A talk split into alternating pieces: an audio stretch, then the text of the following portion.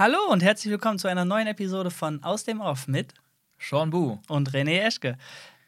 Wie wir in der letzten Episode ja schon angekündigt hatten, wollen wir heute darüber sprechen, warum wir sage und schreibe über ein Jahr weg waren.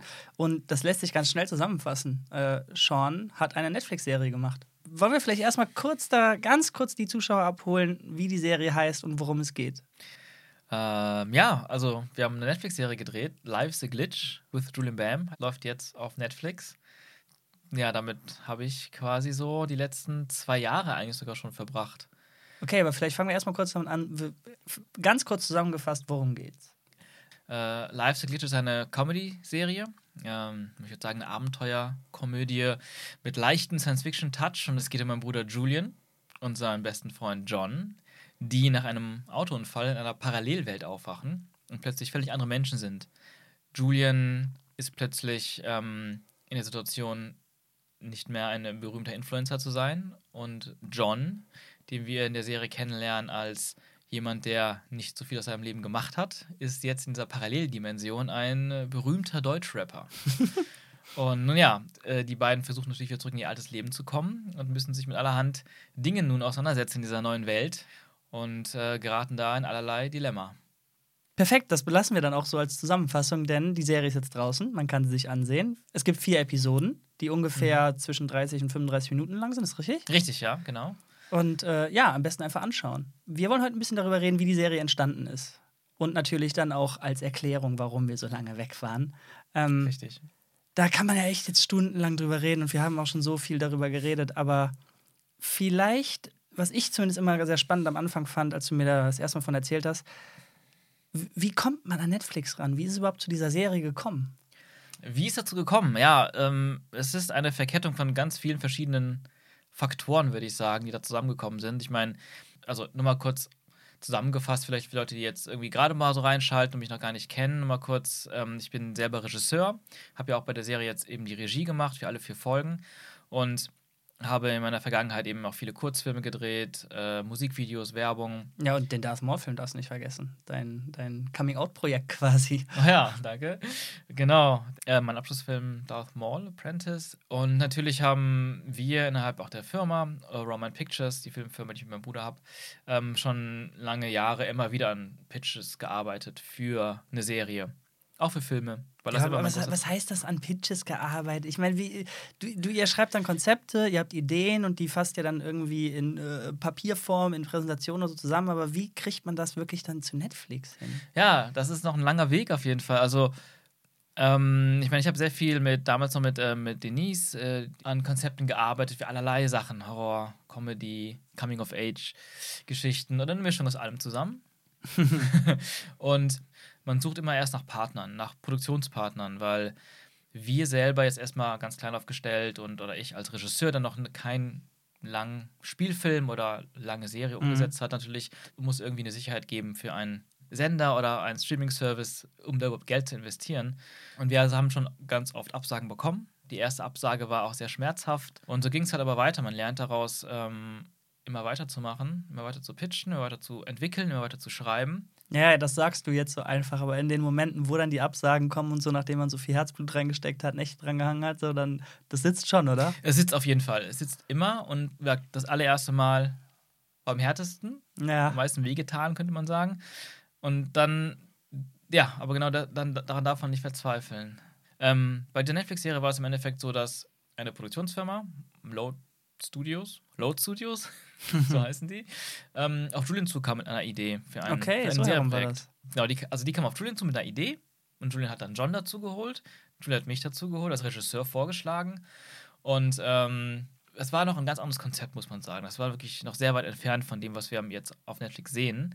Dementsprechend war ich anfangs noch so ein bisschen zögerlich, weil ich nicht so ganz wusste, ob es wirklich das Richtige für mich ist zögerlich, ob du mitmachen sollst, meinst du? Genau, ob okay. ich als Regisseur für eine Serie sein will, die in dem alten ursprünglichen Konzept nicht unbedingt in mein Metier von Genre, Science Fiction, okay. Fantasy, Thriller, Action so reinpasste. Aber ich dachte, das ist schon mal eine coole Chance. Und dann auch zusammen mit Julian und John zusammenarbeiten, das ist einfach ein cooles erstes großes Projekt.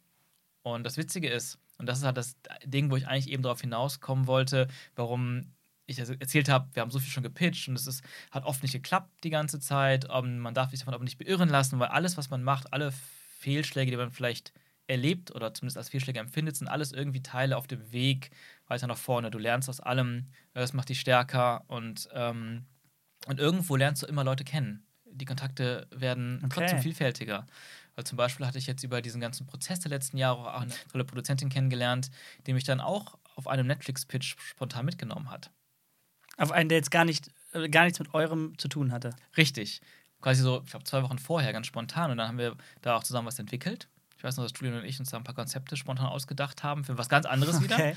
Und das kam auch ganz gut an, war aber dann trotzdem nicht äh, in der engeren Auswahl oder vielleicht in der engeren Auswahl, aber ist nicht durchgekommen. Aber dadurch habe ich schon mal selber ähm, So den Fuß in der Tür gehabt quasi. richtig und auch irgendwie so Okay. einen guten Eindruck gemacht, mich so ein bisschen so schon mal gezeigt. Und Bei Ähm, Netflix meinst du? bei Netflix, Okay. genau. Und äh, dann danke ich der Dietlinde Stroh sehr für.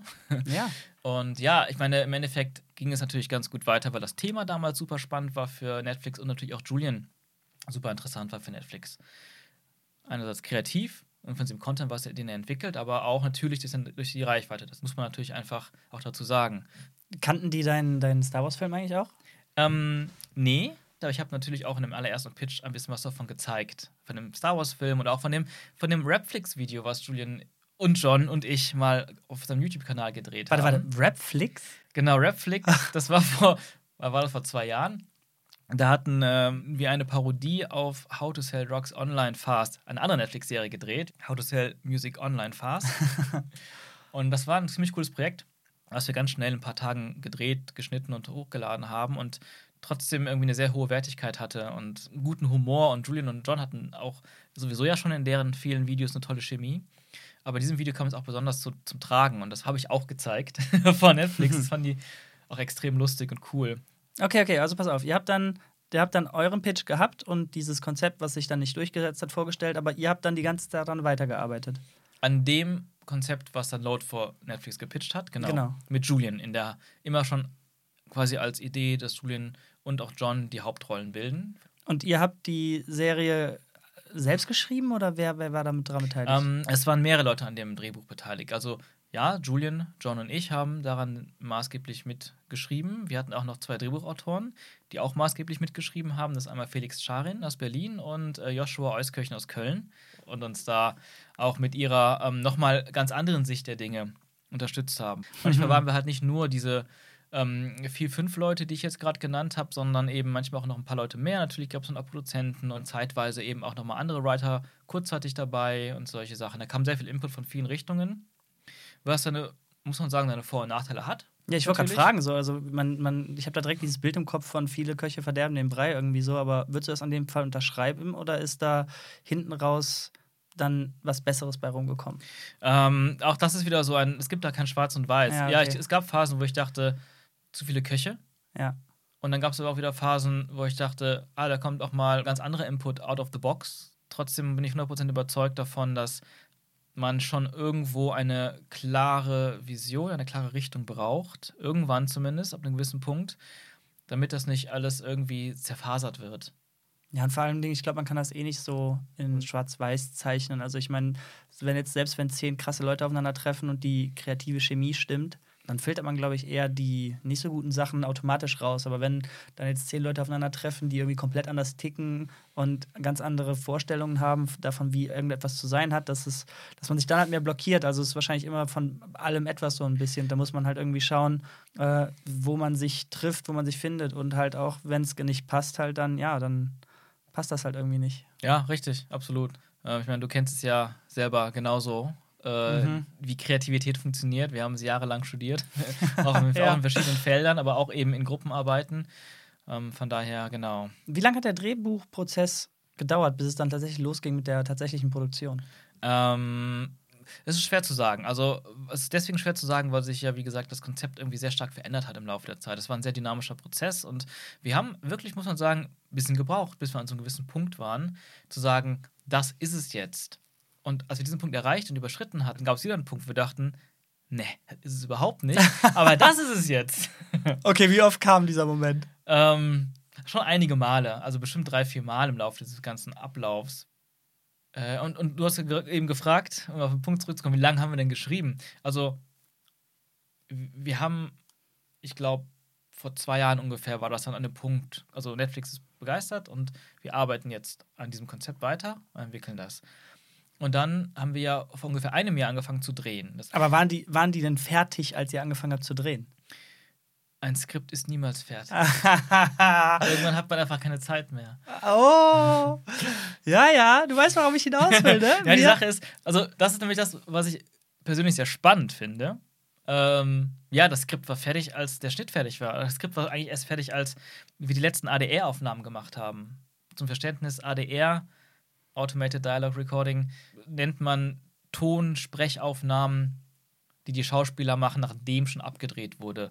Zum Beispiel, wenn der Ton einfach schlecht war am Set, weil zum Beispiel zu viele Störgeräusche waren, weil man mit Maschinen gearbeitet hat, die ultra laut waren. Oder?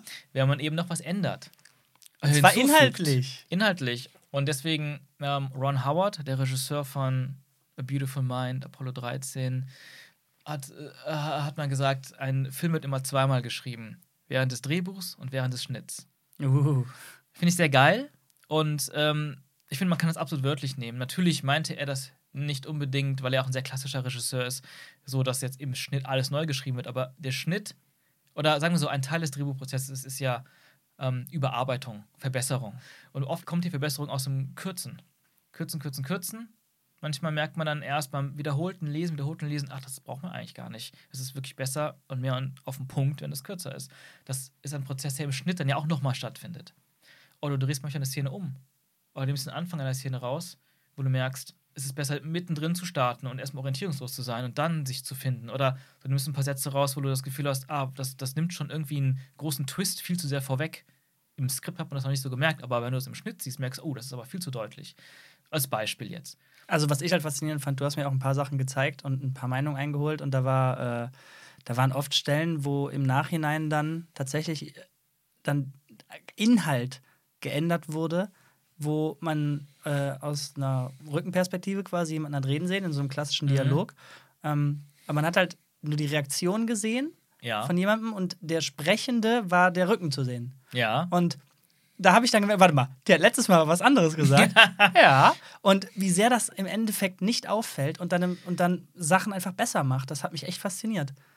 Also, Ja. Das ist das, was du meinst. Das, das filtert sich immer weiter. Man äh, schreibt quasi, während man in der Post-Production ist, noch weiter und es funktioniert. Und ich finde halt spannend, dass wir da letztens halt noch in einer Episode hart drauf rumgeschimpft haben. Und naja, jetzt Thema hast du Reshoots und Ja. Deleted Scenes, genau. Und jetzt hast du es halt mal von der, von der anderen Seite gesehen. Ja, absolut. Ähm, vor allem in dem, also genau, vor allem in der Größe eines langen Projekts halt, ne? Und wie viel mehr Auswirkungen das hat als bei einem Kurzfilm jetzt.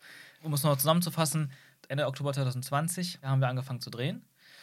Und wir haben halt während des Drehprozesses an den Drehbüchern noch weiter gearbeitet, entwickelt. Wir haben on set improvisiert. Wir haben Julian und John und auch andere Schauspieler Mhm. sehr viel improvisieren lassen, auch, weil auch sehr viel neuer Humor entstanden ist. Sehr viele Jokes sind auch erst on set entstanden. Oder ah, wir haben Drehpause und Essen. Aber anstatt dass wir dann die ganze Zeit nur essen, schreiben wir schon weiter. Wir merken in den Proben am Set, ah, so ganz will es nicht funktionieren, wie es vorher vielleicht nur im Lesen funktioniert hat. Oder es fehlt hier noch so ein bisschen Würze oder einfach nur Humor. Und dann, dann kamen gerade Julian und John mit, mit Ideen um die Ecke. Aber auch natürlich das Umdenken. Das Umdenken, wenn die Zeit wegrennt. Und du merkst, wir haben nicht mehr genug Zeit, die Szene genauso umzusetzen, wie sie im Drehbuch steht. okay. Wir müssen da jetzt ganz schlau Dinge rausnehmen, dass wir trotzdem die gesamte Geschichte, nicht nur die Szene, sondern die gesamte Geschichte erzählen können. Oder eben auch die Entscheidung treffen, also ich als Regisseur musste dann auf die Entscheidung treffen.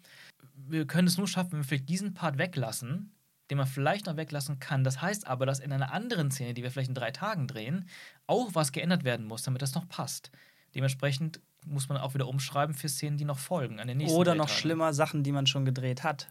Und deswegen muss man dann ADR verwenden, um da irgendwie was wieder dann zu, was zu reparieren. So, ne? Ich meine, da haben wir halt voll drauf rumgeschimpft und jetzt siehst du halt, dass das ein ganz normaler Teil von dem Prozess ist und dass nichts Schlimmes ist, wenn man es halt nicht übertreibt, wenn es nicht über die, wenn es die, die Vision der Geschichte nicht komplett äh, ad absurdum führt oder Charaktere in ihrer Motivation komplett umdrehen, dann ist es halt eher ein Segen als ein Fluch, oder? Äh, absolut. Also, es hat mir auf jeden Fall ein bisschen die Augen geöffnet in die Richtung wie auch Marvel. Das haben wir, glaube ich, auch damals angesprochen. Ja, ja. Heutzutage arbeitet mit der Offenheit für Reshoots oder ADR oder zum Beispiel wie dann, ähm, hier wieder ein Tran, der am Star Wars-Film ja maßgeblich dabei war und für die ganze Action verantwortlich war. Der ist ja auch in Hollywood unterwegs, überall bei allen möglichen Action-Sachen. Das ist zuletzt Shang-Chi.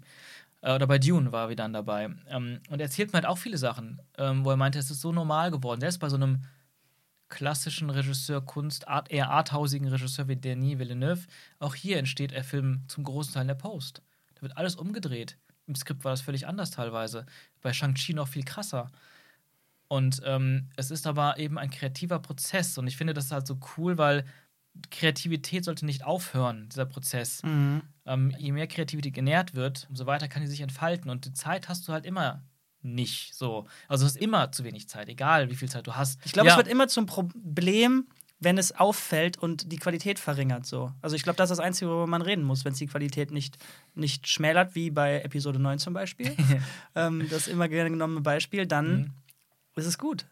Ja, also bei uns haben wir auf jeden Fall gemerkt, dass jede weitere Aufmerksamkeit, die das Drehbuch bekommt, während des Drehs, nach dem Dreh, immer eine Verbesserung Mhm. mitgebracht hat. Und das liegt natürlich auch viel daran, dass natürlich so ein großes Projekt für, für mich auch ähm, in der Größe, ja, was völlig Neues war, jeden Tag gefühlt hunderte Entscheidungen treffen zu müssen, die darüber entscheiden, a, schaffen wir das, was wir schaffen müssen, ähm, also schaffen wir die Szenen am Tag, die wir schaffen müssen, und schaffen wir die Qualität, die wir erreichen wollen. Und dementsprechend ist das auch so schön gewesen. Ich muss das mal kurz ausführen, wie ähm, auch vor allem Julian und ich sehr, sehr flexibel und schnell immer wieder umdenken konnten, umgedacht haben, gerade weil wir ja aus so einer Schiene kommen. Julian ist von YouTube, ich jetzt nicht von YouTube so unbedingt, außer vielleicht eine Handvoll Projekte, aber auch aus dem, was wir im Studium gemacht haben. Ja. All die No-Budget-Projekte, auch viele Projekte danach. Available Light, Guerilla drehen, einfach drauf loslegen. Genau, Guerilla drehen, du sagst es, Kamikaze drehen. Also diese, dass man sowieso schon mit wenig Zeit arbeitet, mit wenig Mitteln und das Maximum versucht rauszuholen, aber vor allem kreativ und flexibel sein muss die ganze Zeit, weil sich ja sowieso immer alles ändert, immer alles anders ist, als man, ähm, egal wie man das plant, immer anders ist, beziehungsweise du immer auch Chancen siehst, siehst es noch besser zu machen. Mhm. Und diese Chancen haben wir auch oft ergreifen wollen und das war auch gut so. Und das ist halt diese, dieser, dieser, dieser Druck auch, der die ganze Zeit auf dir lastet. Jeden Tag. Eine Sache, die mich auch richtig fasziniert hat bei dem Thema, dass das Skript irgendwie nie aufhört zu wachsen und sich zu verändern, ist, ich sage nicht welcher Charakter, aber wenn man halt bei einem, beim Drehen einer Szene oder einer Folge merkt, wow, wie krass funktioniert denn bitte der Charakter, vor allem in Kombination mit diesem Schauspieler, was bringt dieser Schauspieler diesem Charakter jetzt gerade noch mit? Gewisse Improvisationen passieren und man merkt, Hammer, von dem wollen und müssen wir mehr sehen und zeigen. Ich sag nicht wer, du Ja, weißt, wen ich meine. Absolut. Ähm, schaut euch die Serie an. Ich habe mich echt richtig schief gelacht bei diesem Typen. Mhm. Ey, das ist ein mega gutes Beispiel. Und genau darüber habe ich sogar letztens mit wieder nochmal gesprochen, als wir lange telefoniert haben. Einfach so, unabhängig jetzt, also einfach nur generell über Kreativität. Gerade bei einer Serie. Ich glaube nämlich, du hast ja eben Community erwähnt. Mhm. Da ist alles in Stein gemeißelt. Ich würde sagen, vielleicht pro Episode zum großen Ja, genau. Teil, Ja, ja, aber nicht als Serie. Nee, auf keinen Denn, Fall. denn ich glaube, das ist auch ein, eine Art Vorteil über eine Serie hinweg, auch irgendwann zu merken, so, ah, das funktioniert gut. Ähm, aber auch vor allem zu sehen, ey, das sind Dinge, wie du eben sagst, ein Schauspieler in dem Mhm. Fall, ähm, der nur für eine Folge geplant war, der uns am Set aber so begeistert hat, mit dem es so viel Spaß gemacht hat und wo wir dachten, der bringt so viel für diese Serie mit. Genau, das ist ein wichtiger Punkt, weil jetzt gerade, ja, man hat Spaß mit dem, die Zusammenarbeit war super, äh, der hat Kuchen mitgebracht, cool. Aber du weißt, was ich meine. Das Wichtige ist halt, der hat der, der Story, dem ganzen Projekt halt mehr gegeben. Und das ist ein richtig geiles Beispiel. Meine absolute Lieblingsserie, Breaking Bad. Ja. Ähm, Vince Gilligan, der die geschrieben und äh, produziert hat. Ähm, was heißt produziert? Der Showrunner Vince Gilligan hat Jesse Pinkman mhm. tatsächlich nur geschrieben für die erste Staffel. Am Ja, Ende krass. der Staffel sollte äh, Jesse sterben. Ähm, ja weil, er, weil er nur der quasi der, der Einstieg für Walt in diese Drogenszene sein sollte. Denn wie soll sonst ein Highschool-Lehrer da, da reinrutschen? Krass. Und da haben die halt gemerkt, das können wir nicht bringen. Das ist das ultimative ist Duo. Gold, Gold. Und Ja. dann haben die ihn halt weitergeschrieben. Ja. Ähm, Und so war es halt mit dem Charakter, Ja. den ich jetzt hier ich, nicht ich, nenne. Ich nenne ihn aber doch. Ja, weil, tu es. Weil, ähm, ich meine, die Serie ist jetzt raus. Jeder kann sie sehen und wir versuchen das mal nicht so krass spoiler Genau, zu darauf, halten, ich ne? hinaus. Ich wollte ja nicht spoilern. Genau, aber ich würde einfach mal sagen, jetzt in dem Fall ist es ähm, Mathieu Ulbrich, der Schauspieler, ähm, der die Rolle Diego spielt. Ja. Ein verfeindeter Rapper in dieser Paralleldimension von John. Ein schöner Teilantagonist, könnte man sagen. Der eben nur in der zweiten Folge eine Rolle gespielt hat im Skript.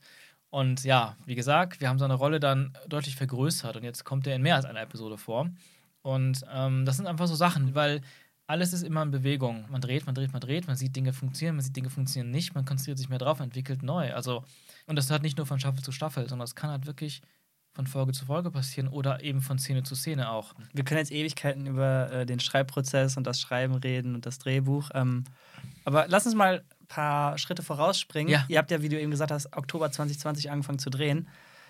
Ja, da war so ein Virus, der gerade da äh, Shit, ja. ein bisschen um sich getreten hat. Ähm, es ist ja kein Spoiler, dass das natürlich eine große Challenge war, aber wie sehr hat das wirklich darüber gehangen und auch gefährdet, dass die Produktion nicht stattfinden kann? Ähm, ja, es war auf jeden Fall eine weitere große Challenge. Wir mussten, also ich meine, allein die Tatsache, dass wir jeden Tag wurde Fieber gemessen. Äh, alle zwei Tage wurden wir getestet. Weil Jeder? Nicht jeder jeden Tag, glaube ich. Es gab da so gewisse Regeln. Die Schauspieler mussten natürlich viel, viel regelmäßiger getestet werden als die Crew, weil die Crew natürlich muss immer mit Maske rumlaufen. Ich habe mich irgendwann schnell daran gewöhnt, würde ich behaupten. Es gibt Leute, die sagen immer noch, furchtbar, damit kann ich einfach nicht gut arbeiten, wenn ich die ganze Zeit durch eine Mhm. Maske arbeiten und reden muss. Ich muss auch viel lauter reden. Ja, ja. und so. Meine, klar, es gibt viele Kleinigkeiten, wie zum Beispiel die ganzen Abtrennungen, wenn man isst. Was für Abtrennung? Meinst du so, äh, so so Plastik oder oder Ach so, an den- bei- beim Catering, okay. Catering zum Beispiel. Buffets gab es natürlich auch nicht mehr, sondern Ja, ja. eine Essensausgabe gab es. Aber das sind Kleinigkeiten natürlich. Ähm, was aber für mich viel, viel problematischer oder naja, auch trauriger war, war, ähm, natürlich hat es auch sehr eingeschränkt, dass wir Locations benutzen konnten. Weil Mm. gerade letztes Jahr glaube ich, dass da jeder noch viel, viel angespannter und vorsichtiger war. Und es, man hat quasi konsequent überall Absagen bekommen, wenn man irgendwo drehen wollte. Ja, bei einer Location war es ja sogar so, ähm, also ich war zweimal, bin ich Mhm. tatsächlich auch in der Serie zu sehen. Ich war Oh zweimal ja. als Komparse da, einmal mein Fuß und einmal mein Hinterkopf und mein Rücken. Ja. Ähm, und ähm, da, da war es tatsächlich so, dass äh, einer von der Location, der verantwortlich war, da irgendwie kam und obwohl wir uns, also ich war echt fasziniert Mhm. davon, dass echt alle Maske getragen haben und dass diese Abstandsregeln, so gut es halt eben geht, bei einer Filmproduktion eingehalten wurden. Ja. Und obwohl das gemacht wurde und von vornherein abgesprochen war, kam da jemand und meinte, ja, das geht ja so gar nicht. Hier sind ja mehr als äh, x Leute in dem Raum. Ähm, und der hat richtig vor versammelter Mannschaft so mit einer Keule geschwungen und gesagt, ey, wenn das jetzt nicht aufhört, dann, dann, dann breche ich das jetzt alles hier ab.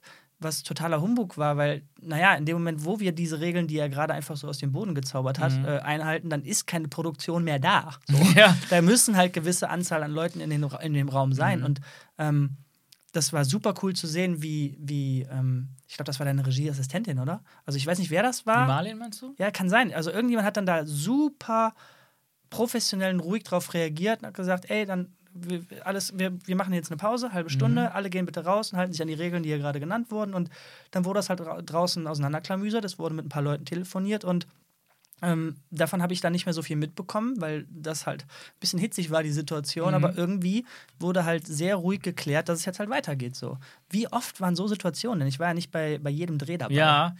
Ja, also das war auch eine, das war eine von den wirklich brenzlig, also sie fühlte ne? sich brenzlig an. Ja, ich glaube, im ja. Nachhinein war sie viel größer gerade verkauft, also auch vor Ort am Set verkauft, als sie eigentlich war. Also du meinst, der hatte quasi gar nicht so die Macht, wie er in dem Moment. ähm, das weiß ich. Ich glaube schon, dass sie die Macht hatte, aber ich glaube, er wollte uns eher eine harte Warnung eintrichtern, dass wir Okay. auf keinen Fall irgendwas übertreten, weil natürlich, es, es geht ja auch um Jobs da, ne? Und wenn er da verantwortlich ist für die Sicherheit dieser Ja, ja, Location, klar. so, ne? Aber ich glaube, so eine Situation hatten wir wirklich nur einmal. okay. Ähm, sonst, weil wir haben uns, wie du schon gesagt hast, immer an alles gehalten. Die Produktion hat sich immer an alles gehalten, an alle Corona-Regeln und so. Deswegen muss ich auch wirklich sagen, dass es zu einem gewissen Punkt irgendwann so war, dass es von sowas von normal war, Mhm. was wir da jeden Tag gemacht haben, dass man gar nicht mehr drüber nachgedacht hat. Es war halt immer nur dann störend für mich wegen zwei Punkten. Einmal, wie gesagt, wenn wir nicht die Locations bekommen haben, die wir eigentlich haben wollten und immer wieder auf Ausweichslocation äh, zurückgreifen mussten. Und natürlich die maximale Anzahl von Personen Mhm. am Set oder beziehungsweise in einem, vor allem Innenräumen. Es war wirklich so, dass man, dass der Location Scout dann immer wieder den Raum abgemessen hat mit so einem Laserscanner? Quadratmeter, und daraus errechnet hat, wie viele Menschen in einem Raum sein mussten. Und da hatten wir teilweise Situationen wirklich so, okay, in diesem Raum dürfen gar nicht genug Leute drin sein, um mit Schauspielern und Regisseur zu drehen. okay, wie machen wir das? Ja, dann ähm, müssen alle von der Crew außer Ton im Flur stehen, über, über Bildschirme Ach gucken du Heiliger. und über Funk miteinander reden, weil die Schauspieler schon halt die maximale Anzahl sprengen, so, weil es dann irgendwelche kleinen Räume waren. Ähm, gab es auch. Hast du auch ein Beispiel, wo, wo das quasi das Bild wirklich beeinflusst hat? Ähm, wir haben eine Party, die konnten wir nicht so füllen, wie wir das gerne hätten, mit Statisten, Partybesuchern. Wir hatten, wir haben an der Uni gedreht oder an der FH, FH Aachen haben wir gedreht. Auch hier, äh, wir haben zu wenig Komparsen, um das Bild so voll und lebendig zu machen, wie ich das gerne hätte. Aber das war halt immer die maximale Anzahl von möglichen Darstellern am Set. Wir haben zum Beispiel einmal dann auch so ein bisschen natürlich digital getrickst, wo wir dann alle verfügbaren Komparsen in so einem Hörsaal nach links gesetzt haben, als wir alles abgedreht haben mit denen Perspektive. Da haben sich alle umgezogen, sind auf die rechte Seite gegangen, haben alles nochmal durchgespielt und dann wurde das halt digital zusammengestitcht und dann hatten wir zumindest die doppelte Anzahl von Studenten in dem Fall. Und ähm, hätte, man hätte es auch noch auch komplexer machen können, wenn man das quasi geviertelt hätte. Also in vier, vier Elemente. Das hätte halt nochmal zwei Kostümwechsel mehr Ja, ja, bedeutet ja. und auch, auch noch ein bis zwei Stunden mehr Zeit. Äh, Und das ist natürlich auch noch wieder diese Rechnung. Die Rechnung, wie viel schaffen wir am Tag, wie viel müssen wir schaffen. Und, Und wie viel besser macht es das wirklich? Genau. Ne? Genau, das ist genau das, wo wir zum Punkt kommen. Jeden Tag Dutzende Entscheidungen treffen. Mm, Gerade Ju hat ja einen sehr, sehr starken YouTube-Hintergrund und du hattest ja auch noch nichts in der Größe gemacht, was äh, so eine große Produktion hatte und tatsächlich irgendwann auf Netflix laufen soll. Ähm, Mhm. Wie, ganz jetzt mal, komm, Hand aufs Herz so, wie, wie hast du, wie viel Bammel hattest du vor diesem großen Schritt von, ja, was Kleinem zu jetzt so einem richtig großen Step höher zu gehen? Gute Frage. Das liegt schon wieder so weit zurück. Es ist zwar nur ein Jahr zurück ungefähr, aber diese Reise hat sich jetzt angefühlt wie zwei Jahre mindestens. Ich muss mich dann kurz mal zurück versuchen, zurückzuversetzen. Natürlich war ich sehr nervös. Ich glaube, die Nacht vor dem ersten Drehtag war die allerhärteste. ähm, ja, es gab viel Nervosität, viel Aufregung, natürlich auch dieser ganze Druck, der auf einem lastet. Ähm, ich glaube, ich hatte tatsächlich nie Angst vor der Länge. Länge wovon? Also die Länge der Serie. Wenn man sagt, ich habe Okay, vorher ja, war ein ja, ja. Kurzfilm, Ja. 15 Minuten hier und da.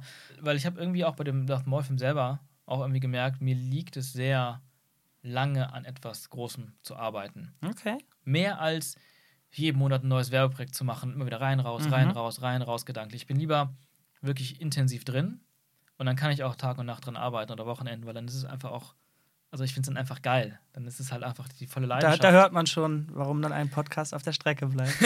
ja, genau, das, ist- das ist leider das Ding. Hat ne? alles Vor- und Nachteile. Ja. Ähm, aber ich glaube, es war wirklich, es war weniger die Größe und die Länge des Projekts, wie, wie, wie gesagt, sondern es war eher die Situation, weil man arbeitet mit komplett fremden Menschen zusammen. Man Okay. muss sich erst eingrooven, man muss sich erst kennenlernen und alle arbeiten anders. Haben alle verschiedene Dinge vorher gemacht. Es ist ja auch nicht so, dass es ein, ein Team war, das immer so in der Form zusammen eine Serie, einen Film auf den anderen gemacht hat. Und ähm, die mussten sich eingrooven, wir mussten uns eingrooven. Das war eher so die anfängliche größere Schwierigkeit. Oder Schwierigkeit klingt etwas negativ, aber so davor war eher so ein bisschen ein Bammel da, weil man hatte nicht so seine eingefleischte Crew, Ja, okay. ne, die, die Ja, und, tro direkt und, trotz versteht. und trotzdem hat man halt diesen, diesen Zeitdruck, äh, wo man quasi daran gemessen wird, ey, Mhm. äh, das sind die Drehtage, die ihr bekommt, das ist das Budget, was ihr Ja. für die Produktion bekommt. Mhm. Und das will man halt so gut nutzen wie möglich. Also Ja. hast du halt trotzdem, obwohl du noch kein eingespieltes Team hast, den Zeitplan eines eingespielten Teams. Ja, richtig, richtig, genau, genau. Und da muss man dann erstmal irgendwann hinkommen. Und dann merkst du irgendwann so die ersten paar Drehtage so, wow, Ja, war nicht. Äh, war nicht, ne? Aber dann irgendwann immer mehr. Dann haben wir uns auch irgendwie mehr reingefuchst, selber diese Zeitpläne mitzugestalten oder zu verändern. Das hat sehr geholfen. Und in den ganzen Apparat so reinzukommen, muss ich auch einfach mal ganz große, großen Dank an Marlin Duggen aussprechen, Mhm. meine Regieassistenz, die einfach äh, beste Frau, die beste Frau ist und ähm, einfach so sehr ein Partner in Crime war und ähm, hochprofessionell auch einfach war. Du hast sie eben sogar schon erwähnt. Ähm, die auch schon bei How to Sell Drugs online fast äh, bei allen Staffeln Regieassistenz gemacht hat.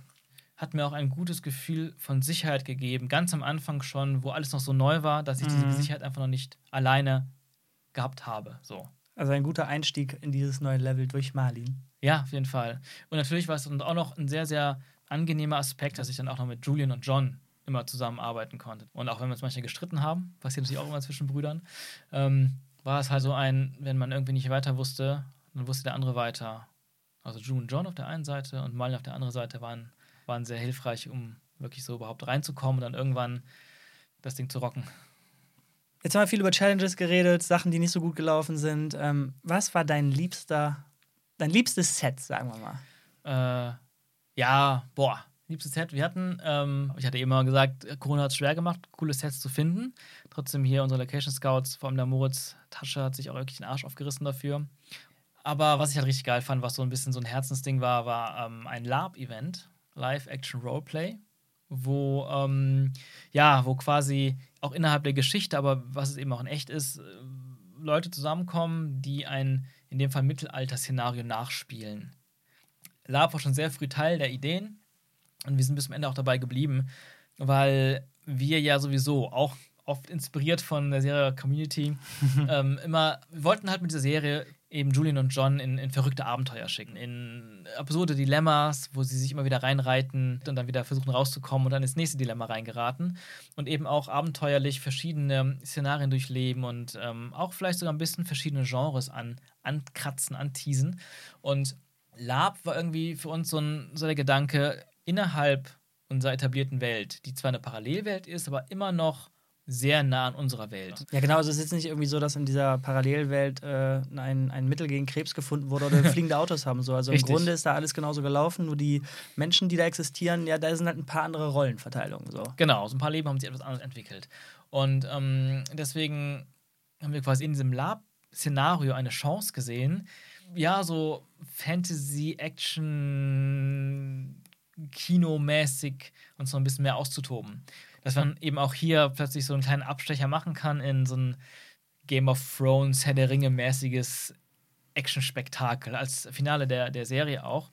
Und das haben wir dann ähm, realisiert mit super vielen echten Lapern die das wirklich auch, auch leben. Ähm also die quasi regelmäßig auf solche ja, Conventions oder so Events gehen, wo das dann ein Wochenende oder eine Woche irgendwie durchgezogen wird und äh, ja, die mit ihren eigenen Props dann halt auch kamen und so, ne? Genau, genau. Ähm, wurden verschiedene Gruppen ähm, im Endeffekt angefragt, die verschiedene Sachen mitgebracht haben, dass wir am Ende wirklich verhältnismäßig großes Set aufbauen konnten, gefüllt mit vielen, vielen Lapern. In dem Fall hatten wir das Glück, das war dann eben schon in diesem Jahr. Das haben wir noch diese, haben wir dieses Jahr erst gedreht, im März. Und dadurch, dass es Outdoor war und dass im Zeitpunkt diese Corona-Regeln sich wieder schon ein bisschen gelockert ja. haben, waren wir dann in der Lage, auch ein etwas größeres, etwas größeres Set aufzubauen mit, mhm. mit mehr Statisten. Es waren immer noch nicht so viele, aber wir konnten halt ganz gut damit tricksen. Wir haben es halt auch nachts gedreht zum großen Teil und haben super geil auch mit Licht gearbeitet. Ähm, wirklich so, so aus, aus wenig viel gemacht. Ja, also das fand ich einfach sehr geil. Wir waren halt so mittendrin, es war ein geiles Feeling. Ich glaube, jeder am Set hatte einfach ein geiles Feeling, weil das war halt auch für viele etwas ganz Untypisches zu drehen. Also es ist ja so, ich meine, man muss einfach sagen, dass in Deutschland einfach auch gar nicht so viel, es wird fast gar kein Genre gedreht, leider. Es ist, es ist halt nicht das. Wir haben, was haben wir? Komödien und Krimis. Und dann noch ein paar historische Filme, die überhaupt sich um den Zweiten Weltkrieg sich drehen. Ähm, mal was, was wie Herr der Ringe zu machen, das passiert hier nicht. Was wie Alien zu machen, das passiert hier nicht. Was wie Star Wars zu machen, das passiert hier nicht. Noch nicht vielleicht. äh, oder auch Horror und sowas. Und wir wollten es einfach austoben in diesem, in diesem Szenario, in diesem Genre. Und ich glaube, es war für viele, die auch mitgemacht haben, ein Projekt in der Crew und im Cast, einfach auch mal was ganz Neues. Und äh, ich glaube, es hat allen viel Spaß gemacht. Wir hatten natürlich natürlich auch da, groß wir haben es an zwei Nächten gedreht ähm, für diese Atmosphäre und für diesen geilen Look, den wir dann entwickelt haben. Und, und natürlich, an einer Nacht hat es ordentlich geregnet und gestürmt. Da sind einige Zelte kaputt gegangen, leider. Und ähm, es war, glaube ich, auch sehr hart für alle. Mhm. Ja, was ich halt krass fand, ähm, so, wir, wir, wenn wir irgendwie über Filme sprechen, äh, entweder jetzt hier im Podcast oder so privat, dann, dann reiten wir relativ häufig darauf rum, dass man so spürt, ey, da ist eine Situation und da ist ganz klar, da wollten die Autoren einfach nur, dass diese Situation passiert und wie die von A nach B kommen, wie es überhaupt dazu kam, haben sie entweder nicht hingekriegt, weil inkompetent, weil zu schwierig oder mhm. weil äh, ist uns scheißegal. Und äh, ja, du sagst es eben selber, so ist halt schon ein bisschen absurd in dieser mh, hm, ja, nahezu realistischen Welt, ähm, dann diese Herr der Ringe-Vision da irgendwie einzugliedern und das hat mich fasziniert, wie gut das funktioniert hat. Also, dass das eben nicht so war, dass das einfach nur, äh, ja, wollen wir machen, weil macht Spaß, ist schön anzuschauen. Ähm, ja, keine Ahnung, wie wir da hinkommen, sondern es gibt innerhalb dieser Welt wirklich eine schöne Herleitung, wie es dazu kommt. Und die, die passt einfach, die, die ist stimmig. Cool. Also, das äh, war echt faszinierend. Nice, das freut mich, hier zu hören.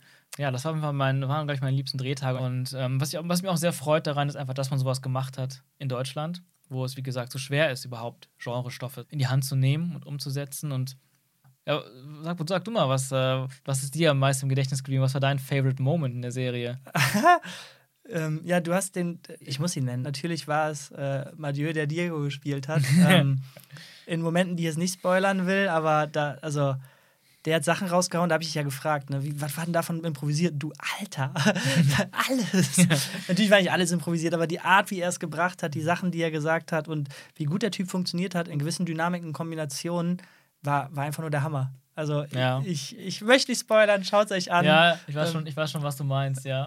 War Episode 3, ne? Oder war das 2? Nee, ähm, also er taucht zum ersten Mal in Episode 2. Äh, nee, er taucht mittlerweile dann auch durch mhm. Rewrites ähm, konnten wir ihn dann auch noch in die erste Folge reinschreiben. Also da taucht er zum ersten Mal auf, aber er ist, im Endeffekt ist er in mehr als nur der ursprünglich gedachten Episode zu sehen. Okay, und irgendwann war abgedreht und es ging an die Post-Production. Da gibt es natürlich jetzt jedes Setup, was man sich so vorstellen kann, aber jetzt explizit bei dir und mhm. diesem Projekt, wie viel hattest du noch, nachdem abgedreht war, mit dem Projekt zu tun? Ähm, sehr viel. sehr viel. Und nicht nur ich, sondern auch, auch Julian und, und John tatsächlich. Ähm, also die beiden auch. Also die, genau. die, die beiden, die beiden Lead-Actor haben dann auch weiter ja, genau, kreativ also gearbeitet. Noch, noch mal zusammengefasst, die beiden Lead-Actor, Julian und John, sind natürlich am Drehbuch beteiligt gewesen und haben mit mir und zwei, drei anderen eben den kreativen Kern ausgemacht. Ich meine, der Schnitt, wie ja schon gesagt, da wird der Film erst richtig mhm. entwickelt, geschrieben. fertig geschrieben, sagen wir so. Da wird im ja, Schnitt wird der Film erst, erst fertig geschrieben. Es ist ein unglaublich kreativer Prozess, der Schnitt, der auch uns unglaublich wichtig war. Deswegen, Aber ihr habt nicht geschnitten? Äh, wir haben teilweise geschnitten, doch, doch. Wir haben auch teilweise geschnitten. Wir haben sogar teilweise auch Visual Effects gemacht. Okay. Ähm, trotzdem gab es professionelle Editoren, die natürlich hauptsächlich äh, verantwortlich waren für den Schnitt, aber unverbesserlich wie wir sind, sind immer unzufrieden. Mhm. Beziehungsweise haben halt eine gewisse Vision, die man auch vielleicht nicht so schnell begreift, die man manchmal einfach besser zeigt. Und das ist halt die Sache. Julian, John und ich sind alle drei, wir sind Editoren, wir sind Cutter. Wir haben das unser Leben lang gemacht quasi. Alle unsere eigenen Projekte haben wir selber gecuttet. Es ist ja schon im Drehbuch teilweise manchmal so erdacht mit dem Schnitt. Mhm. Denn nur so funktioniert das Timing und der Humor oder auch eine gewisse Emotionalität oder ein Gänsehautmoment. Wir haben sehr viel auch rumprobiert und das ist halt auch die Sache. Beim Schreiben, du schreibst ja nicht einfach nur drauf los, ah cool, sondern du probierst Sachen aus. Genauso wie im Schnitt. Manchmal ist es so, dass du Sachen out of the box denken komplett anders machst und auf einmal merkst, wow, jetzt funktioniert es auf einmal. Das hat vorher wochenlang nicht funktioniert. Mhm. Das war dann auch manchmal nicht nur von uns der Input, auch von den Editoren. Äh, zum Beispiel jetzt von, von Ilja Siebert, der ähm, zwei Folgen geschnitten hat, ähm, hat dann einfach in einer Folge, da gab es so eine Autofahrt. Die war viel zu lang. Und wir haben alles versucht, die zu kürzen oder, oder irgendwie die so ein bisschen in eine Form zu bringen, sagen wir so. Und Ilja hat dann einfach irgendwann gesagt: So, ich cut jetzt einfach die Hälfte raus. Boom, weg. Krass, funktioniert. Man vermisst nichts. Hobbit-Cut-Effekt. Mhm. Du schneidest die Hälfte vom Film raus und er wird besser. Ja, manchmal ist man halt zu nah dran und äh, traut sich mhm. äh, oder sieht den Wald vor lauter Bäumen nicht und das quasi, was dann dann im Endeffekt so gut funktioniert hat, war leider dann, wenn man so nah dran ist, nicht so offensichtlich. Richtig, genau. Und das ist halt das Schöne. Das ist in dem Fall wieder so ein bisschen dieses, dieser kreative Austausch. Ne? Ja, genau. Und vor allen Dingen, wenn, wenn äh, ich meine, der normale Flow ist ja quasi, hast mir irgendwie häufig von erzählt, dass äh, ihr schriftliches Feedback an äh, gewisse Departments schickt, mhm. äh, die dann diskutiert werden und dann auch gegebenenfalls umgesetzt werden. Aber auf gewisse Lösungen kommst du dann erst, wenn du es selber cuttest und dann kannst du es auch einfach rüberschicken. Dann geht dieses, dieses Hin und Her halt los. Wenn dann der professionelle Cutter da wieder was äh, dran macht, dann so, ah ja, okay. Und so geht es dann immer weiter. Und da sind wir wieder bei dem Thema, wenn es dann kreativ passt und nicht beide Seiten die ganze Zeit sagen, nee, was hier zurückkommt, das äh, habe ich mir ganz, ganz anders vorgestellt. Ja. Richtig, richtig. Im Endeffekt ist es halt auch so eine Sache. Man muss im besten Fall mit Leuten zusammenarbeiten. Nicht nur, weil das jetzt die Besten sind, sondern eben auch, weil es passen muss. Weil Film ist Kunst und Geschmäcker sind so verschieden und Stile sind so verschieden und, und Empfinden von Dingen ist auch so verschieden. Und ich meine, im Endeffekt war es so, wir haben selber recht viel geschnitten. Ähm, irgendwann war der Punkt erreicht, wo ich dann gesagt habe, ey, ich äh, möchte gerne bei den Editoren dabei sein. Dann bin ich nach Berlin gefahren, ins ah, okay. Produktionsbüro von Load Studios und ähm, habe dann da mit dem Ilja, habe ich ja schon erwähnt, und auch mit Robert Sterner, war der andere Editor, auch ein super cooler Typ, dann da gesessen und wir hatten halt diese Mammutaufgabe innerhalb von sehr wenig Zeit quasi parallel diese vier Episoden fertig zu schneiden. Und immer wünscht man sich mehr Zeit. und ja, aber nicht nur, nicht nur der Schnitt. Weil ich habe ich hab halt auch irgendwo gemerkt, man kommt viel schneller voran und es wird viel mehr so gemacht, wie, ähm, wie ich mir das halt auch vorstelle als Regisseur, wenn man wirklich die ganze Zeit dabei ist und nicht sagt, dann macht erst mal eine Woche und ich komme dann wieder und gebe mal Feedback, Mhm. sondern weil das ist ein kreativer Prozess und wie gesagt, das Ausprobieren, das Ideen hin und her schieben, wenn man direkt da sitzt. Und das gleiche auch beim Grading, beim Color Grading. Ja, das habe ich gewundert. Also, äh, dass dir so wichtig war, beim Grading dabei zu sein und dann auch den Impact, den das hat, von dem du die ganze Zeit gesprochen hast. Ja, stell dir jetzt hier noch X vor, hier kommt noch eine Szene rein, äh, da ist der Effekt noch nicht fertig und äh, stell dir das auf jeden Fall mit Grading vor. Ich dachte, hey, was hat denn das Grading damit zu tun? Aber als ich dann jetzt das Fertige gesehen habe, wie viel runder vor allem ein nicht nur gängiges Farbbild, sondern auch ein, ein gewisser Look halt die Sache zusammenschweißt und Ja. den Flow unglaublich unterstreicht. Das hat mich echt fasziniert. Ja, ne, das ist krass. Also es ist, es ist tatsächlich so. Ich war oft auch einfach nicht so zufrieden mit den Ergebnissen an manchen Drehtagen, wo ich aber dachte, das ist einfach, ah, es ist einfach nicht so stark geworden, ne, wie es hätte sein können oder wir hätten mehr Zeit gehabt, bla bla oder andere Umstände und alte Projekte, die ich mal gemacht habe, die waren einfach nochmal visuell stärker und sowas. Aber was wir dann im Grading noch alles rausgeholt haben, Ja, oder einfach echt, der, also. der, der, der Grader, Gregor Füller, auch im Gen Genie, Genius, wollte ich sagen, ja, Genie.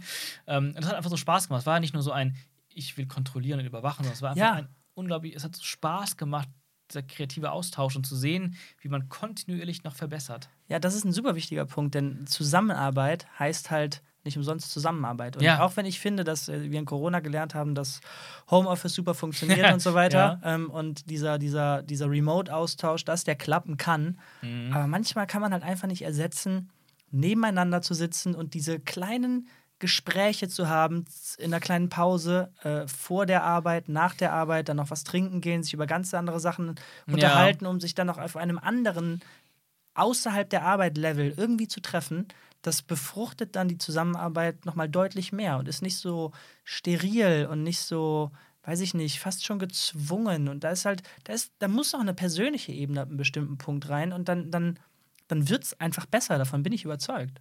Absolut. Ja, absolut. Das ist Ja. echt ein wichtiges Stichwort. Ähm, ja, Perfekt. Die, die, die Sprachlosigkeit, die müssen, Ja. wir, die, die müssen wir einfach nehmen, denn ich will gar nicht auf die Uhr gucken, wie lange wir Ja. hier schon wieder dran sind. Wir können stundenlang darüber reden. Ja. Ich bin auf jeden Fall überrascht, wie gut das geworden ist. Ähm, den Prozess mit begleiten zu können, war einfach spannend für mich. Und ich würde sagen, was bleibt es noch anderes zu sagen, als äh, schaut es euch an. Ja, schaut es euch an, gebt Feedback. Wir freuen uns immer darauf, dazu zu lernen und zu verbessern. Und ähm, hoffen in erster Linie einfach, dass ihr vor allem einfach Spaß habt damit und gut lachen könnt. Weil das war so unsere Hauptintention bei der Serie. Eine gute Zeit zu bringen. Mit Live the Glitch. Und ich sage, das habt ihr geschafft. Das freut mich.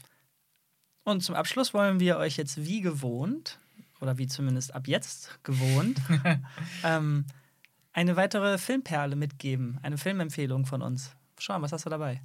Meine, meine Filmperle heute ist der japanische Anime Prinzessin Mononoke von Uh. Hayao Miyazaki. Sowieso einer meiner absoluten Lieblingsregisseure. Und Prinzessin Mononoke ist einer meiner Lieblingsfilme von seinen vielen großartigen Werken. Äh, der Film ist 1997 erschienen, also schon Ui. ein paar Semester auf dem Buckel. Kurz mal zusammengefasst, es spielt im feudalen Japan. Das heißt, in der Zeit, wo Samurai aktiv waren und Japan in verschiedene Königreiche aufgeteilt war. Also es ist eine Fantasy-Geschichte, in der Götter in Form von Tieren, riesigen Tieren auf der Erde leben.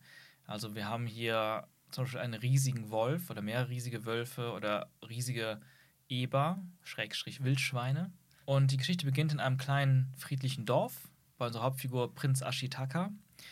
Das Dorf wird eines Tages äh, angegriffen von einer Kreatur, die aussieht, als würde sie aus ganz vielen kleinen schwarzen Schlangen bestehen.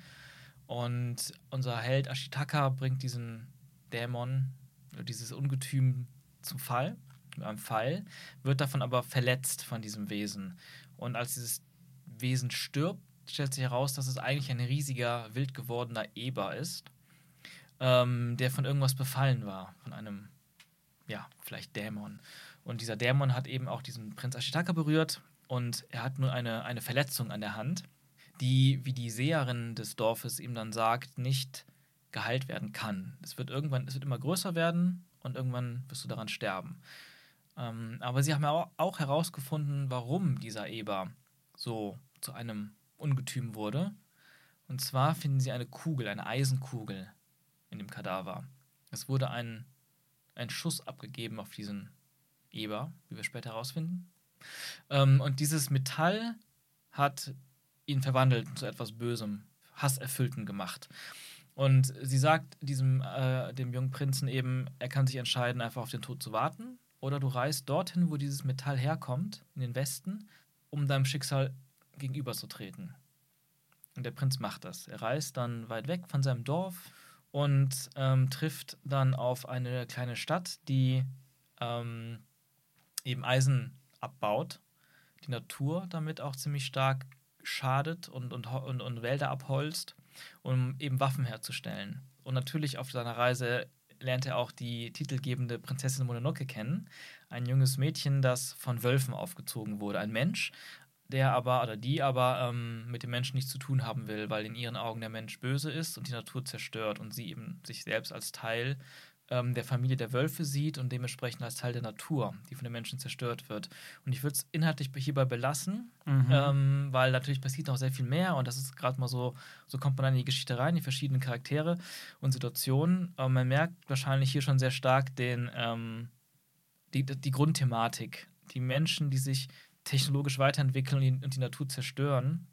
Genauso wie der Schuss der Waffe macht aus diesem Tier ein, ein Monster. Es, es wird zu etwas Hasserfülltem, etwas Bösen durch den Einfluss des Menschen. Vor allem, vor allem ist die Symbolik dahinter ja recht interessant. Also in dem Moment, wo der Eber dann von der neuen Technologie, von dieser menschengemachten Metallkugel erschossen wird, äh, entlädt sich quasi seine Wut wieder zurück auf besagte Menschen, die ja. eben diese diese, te diese Technologie überhaupt erst bereitgestellt haben. Also so, so der klare Hint, ey, das wird nochmal zurückfeuern, so wie ja, wir es ja gerade erleben. Äh, ja, überall, überall schaukelt sich Hass gegenseitig hoch, anstatt sich irgendwie dadurch zu beruhigen, was ja auch. Nee, ich meine jetzt gerade explizit. Ich sage jetzt nicht, dass in dem äh, dass zu der Zeit schon irgendwie der Klimawandel damit gemeint mhm. war, aber durch das, was wir Menschen gemacht haben, kriegen wir quasi Naturkatastrophen gerade zurück. Ja. Okay. Und ich meine, das war, mhm. so war ja das, das der Dämon anfangs inszeniert, wie durch diese Welle an schwarzem, schlangenähnlichen Dingen. Ja. Ja, richtig. Ähm, es ist einmal diese große Auswirkung, die Zerstörung der Natur und, und wie sie sich dann auch, wie sie auch zurückschlägt. Und der andere Gedanke, den ich hatte, wo du es auch gerade erwähnt hast, der Hass selbst. Ja. Der Hass im Menschen, das ist halt auch eine Botschaft hier in diesem Film, dass Hass äh, durch Hass nur genährt wird und nicht durch Hass aufhört. Ähm, das sagt Ashitaka auch einmal, demonstriert quasi diesen Hass und sagt, das ist Hass und er hört niemals auf durch Hass, er wird nur immer stärker. Bei Miyazaki, der ja auch Filme gemacht hat wie Chihiros Reise ins Zauberland oder Mein Nachbar Totoro. Chihiro hat er auch gemacht, Totoro auch. Ja, das ist faszinierend. Das ist oh, ein Mann. Gott. Jeder du, Film ist großartig von ihm. Um mal kurz, also ich weiß nicht, ob wir es drin lassen mhm. oder nicht, aber mal kurz genannt. Als wir eben darüber gesprochen haben, welche Perle du nimmst, meintest mhm. du, hm, vielleicht heute ein Miyazaki. Und ich so, äh. Und du war, wieso? Ich so, ja, also klingt so schwer. Und dann hast du halt die, den Film genannt, Mononoke. Ich so, was? Den hat der ja. gemacht? Das wusste ich gar nicht. Ich habe mit dem irgendwie so was Azi-Fazi-mäßiges verbunden und nicht irgendwie solche Meisterwerke. Also der hat Totoro gemacht, der hat äh, Mononoke gemacht und Chihiro. Und Chihiro und, und das wandelnde Schloss, äh, Ponyo, ei, ei, ei, äh, Kikis kleiner Lieferservice. Ja gut, dann habe ich ja doch schon sehr viel von dem gesehen. Okay, ja, cool. Ja, und das, was sich halt durch viele Filme durchzieht bei ihm, ist eben diese starke, umweltbewusste Botschaft. Ähm, was ich interessant finde an dem Film ist, oder was ähm, auch so ein, ähm, ich kann schon fast sagen, Markenzeichen ist von Miyazaki, ist, dass seine Charaktere selten einfach nur gut und böse sind. Ja. Die Charaktere sind einfach viel ähm, vielschichtiger, als man das aus Hollywood-Filmen kennt. Und das fand ich immer sehr beeindruckend bei ihm. Was ich noch super wichtig finde, ist, weil wir von Anfang an gesagt haben, hier geht es um ein Anime. Mhm. Und da sind bei vielen direkt Alarmglocken und nee, so eine gezeichnete Kacke, die gucke ich mir nicht an.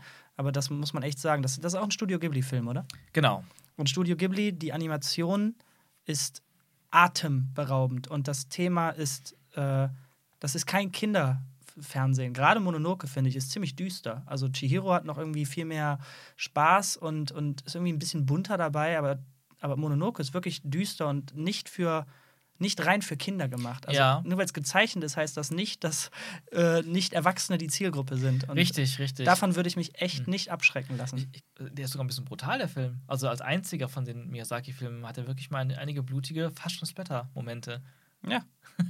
Das ist krass. Obwohl er natürlich trotzdem, also bei uns ab 12 freigegeben ist und kein reiner Erwachsenenfilm ist, natürlich schon trotzdem irgendwie ein Familienfilm. Willst du, willst du noch einen, einen Abschlusssatz zu diesem Meisterwerk finden? Ähm, der, der Film Prinzessin Mononoke ist unglaublich sehenswert, sollte jeder mal gesehen haben. Finde ich, auch wenn man vielleicht mit Anime nichts anfangen kann und wenn man mit An- Anime was anfangen kann, umso mehr.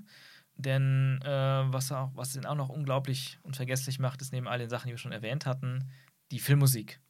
Auch Hm, wunderschön von Joe Hisaishi, der Stammkomponist von Hayao Miyazaki. Habe ich auch schon rauf und runter gehört, den Soundtrack. Also, es ist äh, wirklich was, einfach ein wunderschöner Film. Ich kann ihn auch nur empfehlen und bin geflasht, dass ich dann doch so viele Miyazaki-Filme gesehen habe. Absolute Empfehlung von uns und viel Spaß mit dieser Perle. In diesem Sinne würde ich sagen, äh, Bis zum bis nächsten Mal. Bis zum nächsten Mal. Tschüss. Ciao.